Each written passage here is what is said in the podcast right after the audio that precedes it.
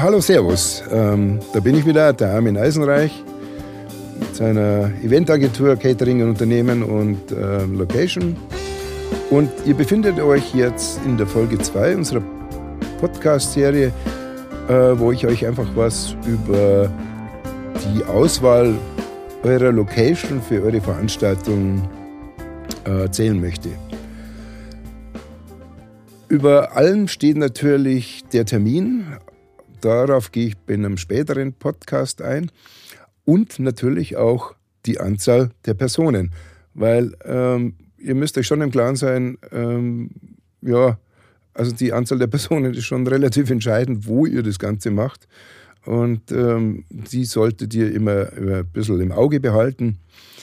Aber was man zum Beispiel auch als Faustregel übernehmen kann, wenn ihr Gäste einlädt oder ladet, lädt, glaube ich, ja, ähm, dass ihr ungefähr mit einer Absagequote von 10% rechnen könnt. Nur mal so am Rande ermerkt, bemerkt. So, ihr könnt das Ganze natürlich daheim feiern, wenn ihr ein Haus habt oder einen schönen Garten. Ähm, und wie gesagt, schaut, ob ihr genügend Platzkapazitäten habt. Und was natürlich immer ein Thema ist, ist die Schlechtwettervariante. Also angenommen, ihr möchtet jetzt ein schönes Gartenfest im Sommer feiern. Ähm, bei uns könnt ihr einfach immer damit rechnen, dass es ein Gewitter gibt oder das Wetter umschlägt. Und ihr braucht natürlich dann irgendwo eine Ausweichmöglichkeit, entweder die Garage oder ein Stadel oder vielleicht habt ihr auch im Haus genügend Platz, äh, damit ihr eure Gäste unterbringt.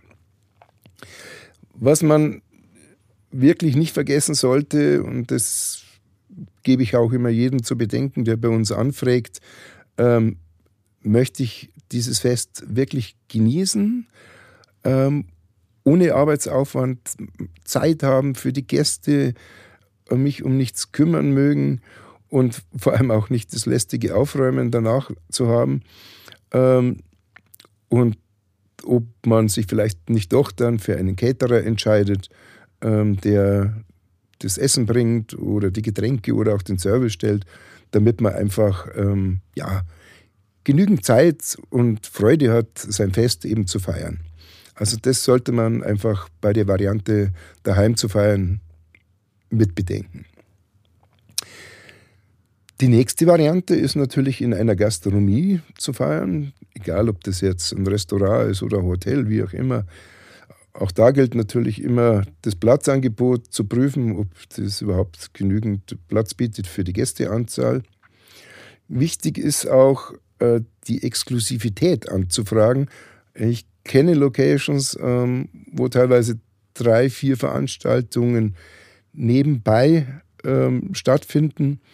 Das muss jeder für sich entscheiden, ob man das haben möchte, aber es ist auf jeden Fall vorher abzuklären.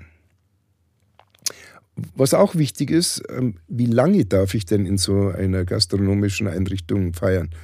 Ähm, Gibt es Sperrstundenregelungen oder ähm, auch Probleme, dann, keine Ahnung, Musik zu machen, wenn ich ein tolles Fest machen will, das halt länger dauert? Also das sollte man auf alle Fälle mit abklären. Und natürlich auch die technischen Voraussetzungen, die da sind. Ähm, Habe ich genügend Strom für eine Band oder einen DJ? Ähm, ist eine Bühne eventuell vorhanden oder technisches Equipment für Vorführungen?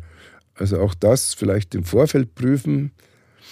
Und was natürlich auch ganz wichtig ist, ähm, ich sollte auch die Servicequalität bzw. auch die Speisenqualität im Vorfeld ähm, abchecken, ob das für eure Veranstaltung dementsprechend ist.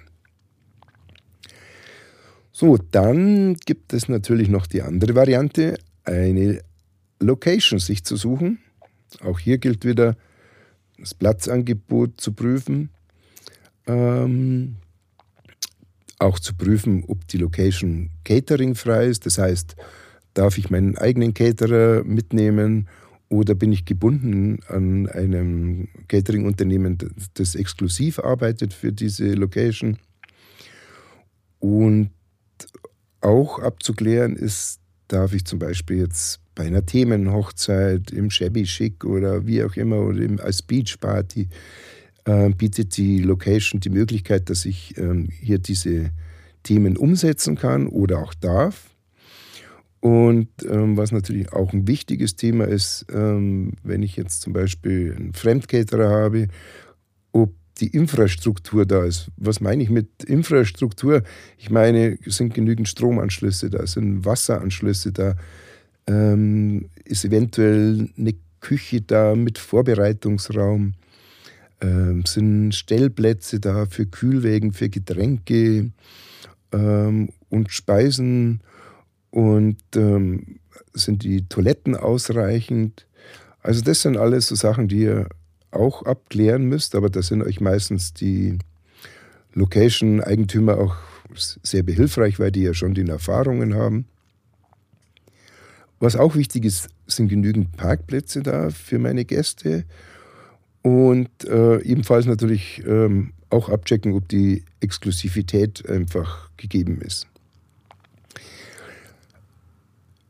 Wichtig ist auch, was ist in der Location-Miete enthalten. Also es gibt halt den Location-Preis. Ich kenne natürlich auch ähm, ganz viele Locations, die bieten im Location-Preis, ist damit drin die Bestuhlung, das Geschirr, Equipment.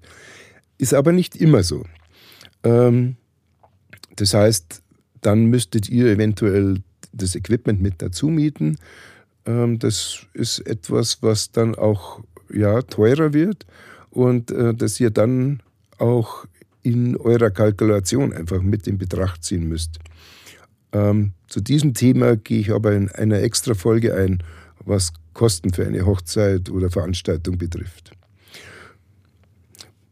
Ebenfalls wieder wichtig ist, wie lange darf ich feiern? Ähm, wie schaut es aus mit der Lautstärke von der Musik? Muss ich da um 22 Uhr zurückdrehen oder gibt es ein Limit? Ähm, also das muss man natürlich auch abklären.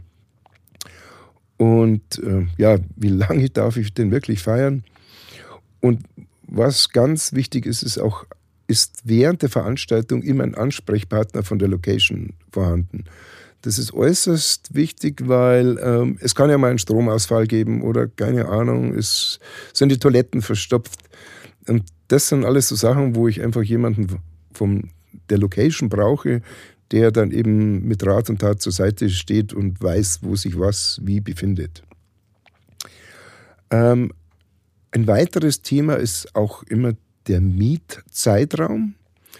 Also ist es nur der Veranstaltungstag oder habe ich einen Aufbautag? Das ist eben wichtig, wenn ich Fremdequipment besorgen muss oder eine aufwendige Deko habe.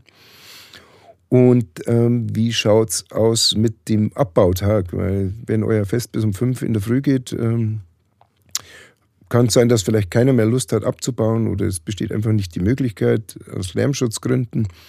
Ähm, dann wäre es schon gut, wenn ihr einfach noch einen Abbautag habt. Aber das sind alles Sachen, die ihr halt einfach mit der Location abklären möchtet, äh, solltet. So, ich hoffe, ich habe euch jetzt ein paar Tipps zu diesem Thema gegeben. Und in meiner nächsten Folge, die Folge 3, erkläre ich euch was zu Save the Date. Hört rein, verfolgt mich und ich freue mich auf euch. Ciao, Servus.